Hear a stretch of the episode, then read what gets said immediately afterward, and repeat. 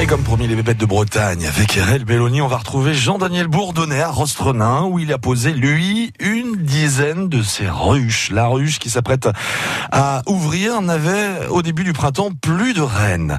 Mais il a repéré à sa dernière visite une cellule royale, cellule qui renferme une reine. Et la reine, seule pondeuse, est une abeille élevée à la gelée royale.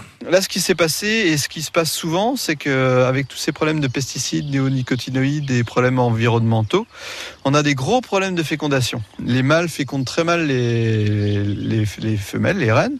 Et euh, du coup, on a des femelles qui, au lieu de pondre pendant 3, 4, 5 ans, elles ne pondent plus que pendant un an, deux ans, grand maxi.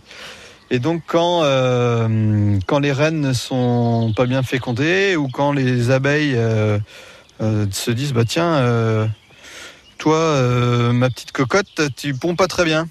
et ben il la change parce qu'il faut savoir que c'est pas la reine qui décide dans une ruche, c'est l'ensemble des abeilles. Et contrairement à ce qu'on croit, quoi, c'est, elle est juste porte-parole en fait. Elle, est, elle a rien de reine du tout, du tout, du tout.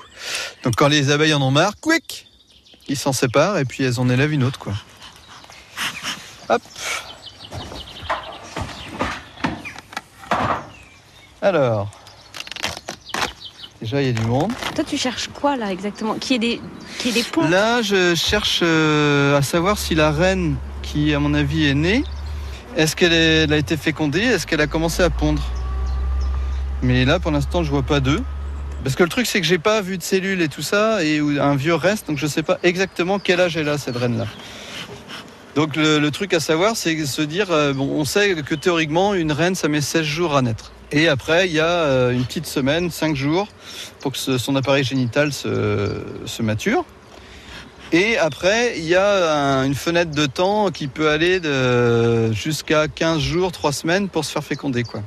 Et par contre, si elle se fait pas féconder dans ce laps de temps-là, après, euh, son oviduc se rétracte et puis terminé. euh, la, la- la ruche devient orpheline et puis euh, elle est plus capable de, de- de faire de nouvelles reines parce que pour faire une nouvelle reine, il faut qu'il y ait, il faut qu'il y ait un œuf. quoi.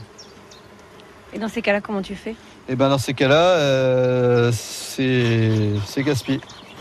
À ce moment-là, ce qu'il faut faire, c'est on peut rajouter un, cadre euh, d'une autre ruche avec euh, des œufs frais dedans. Et là, elles arriveraient à, refaire une reine. Mais il faut pas attendre trop longtemps parce que si on attend trop longtemps, euh, les ouvrières euh, se prennent pour des reines.